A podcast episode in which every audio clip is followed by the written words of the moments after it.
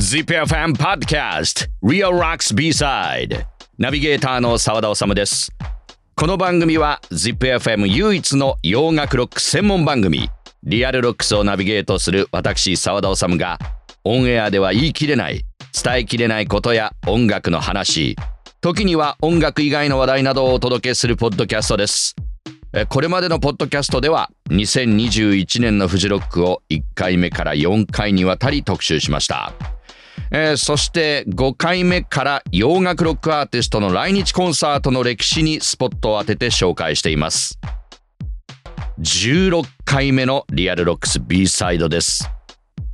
洋楽ロックの伝説と膨大な歴史を一冊に凝縮した書籍洋楽ロック史を彩るライブ伝説ウドー音楽事務所の軌跡をたどるが昨年出版されています。数々の海外アーティストの来日公演を手掛けてきた有働音楽事務所の副会長高橋達夫さんからいろいろなエピソードをポッドキャスト伺っています。えちなみに高橋達夫さんがこれまで仕事をしてきたアーティストは？とやっぱりデビッド・ボーイとかも確かにねデビッド・リー・ロスランクも難しい。とやっぱりボブ・デランですとかリッチー・ブラックモアですとかあとはブルース・スプリングスティンなんかサンタナなんかはもの人間的。最初エリック・ラプトンでしたからね。ウィッシュ・ボーン・アッシュ。ただまあポール・マッカートニーただいま逮捕っていうのは無線機で警察官の無線機に入ってきた。あのビリー・ジョエルあのちょうどその時ミック・ジャガーの U2 をあそこでよくやったなと思って。カルチャークラブなんかはまさかヘビーメタルの連中がさゴルフやるなんてさ。伝説のツアーマネージャーです。高橋さんを迎えての番組は今回が最後となります。今回はキッスの初来日公演の話やコンサートの機材について伺いました早速本編に入りましょう。ZIPFM ポッドキャストリアルロックス B サイド16回目です。でコンサートといえばやっぱり日本のコンサートもおそらく衝撃を受けたキッス。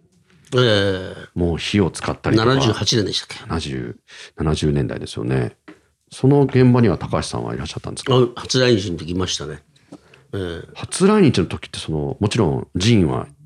火を吹いたりするわけですよね、えーえ。ー、ああいうのっていうのはそれまでおそらくなかったですよねそうですね。これはあとやっぱり火を使う演出上で火を使う、火薬を使うっていうのは初めてだったので、そのロックのコンサートではあの確か大阪の万博ホールだっけそういうリハーサルの時に、えあのそういう実験をしたりとかね。あと武道館でもあの消防の方が来られて見てちゃんと見聞をしてこれなら安全だみたいな。じゃあ寺院が来てそうです。消防署の人たち前に、えええ、クルーが見せるんではなくて本人が来て本人が見せるんですええ、あの実演をして。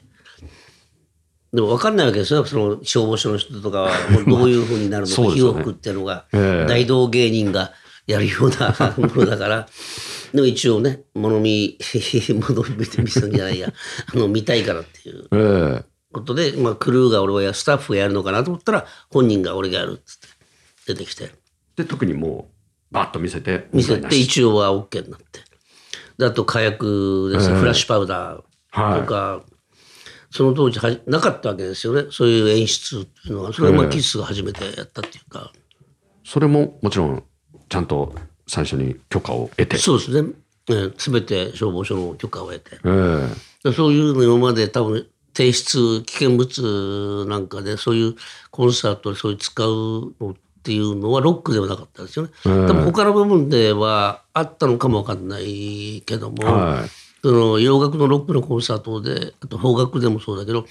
そういう申請っていうのは今までなかったんじゃないですかね。えー、そうですよね。そういう意味では、えー、キッスがそういう文化音楽文化の演出を持ってきたので初めてなのかな。えー、まあそらくそうですよね。それまで特攻を使ったっていうのはなかったような気がしますね。えーあんだけ大々的にはね、えー、それからあとはそういうイルミネーション使ったりとか、えーえー、あとはマーシャルで壁を作ったりとかね。そういうのはなかったから,、えー、だから昔はやはり鳴る音のスピーカーだけ置いてたわけでしょ、えー、ダミーであんだけあのせいででリッチみたくダミーで4個ぐらい、ぐらいだけどそれがあんだけ壁にしたっていうのが 多分なかったと思うんで。まあ、そういう意味ではキスってのはいろんなもので新しい初めてのことをやったグループですよね。あれ全部持ってくるんですよね。あの時はね初来日の時は持ってたのかな。とんでもない量ですよね。だからほとんど船で来たりとかね。えー、もうそれ以降から56年経ってから日本でもあのいろんな機材を揃うようになったんで、えー、ほとんど日本であの手に入るあの照明機材なんか音響機材もそうですよね、えー、それまで日本になかったのがそういう洋楽をやっていくことによって必要なものっていうのが出てきてそれを照明会社や音響会社の方があのー、まあ代理店となって用意して買ったりとかして、えー、それをやっぱり回数需要がすごいあるっていうのは分かったんで買ったと思うんですけど、えー、やはりそれ以降70年代以降ってどんどんどん洋楽洋楽のアーティストいっぱい来ますから、はい、需要がすごいあったわけですよね。だからまあ画家焼却もできたと思うし。音的にどうなんですか？その70年代の最初の頃と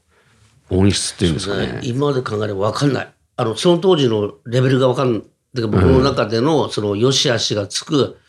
なんていうか対比こう比較するものなかったんですよ。えー、ただびっくりはした。こんなすごい音みたいな。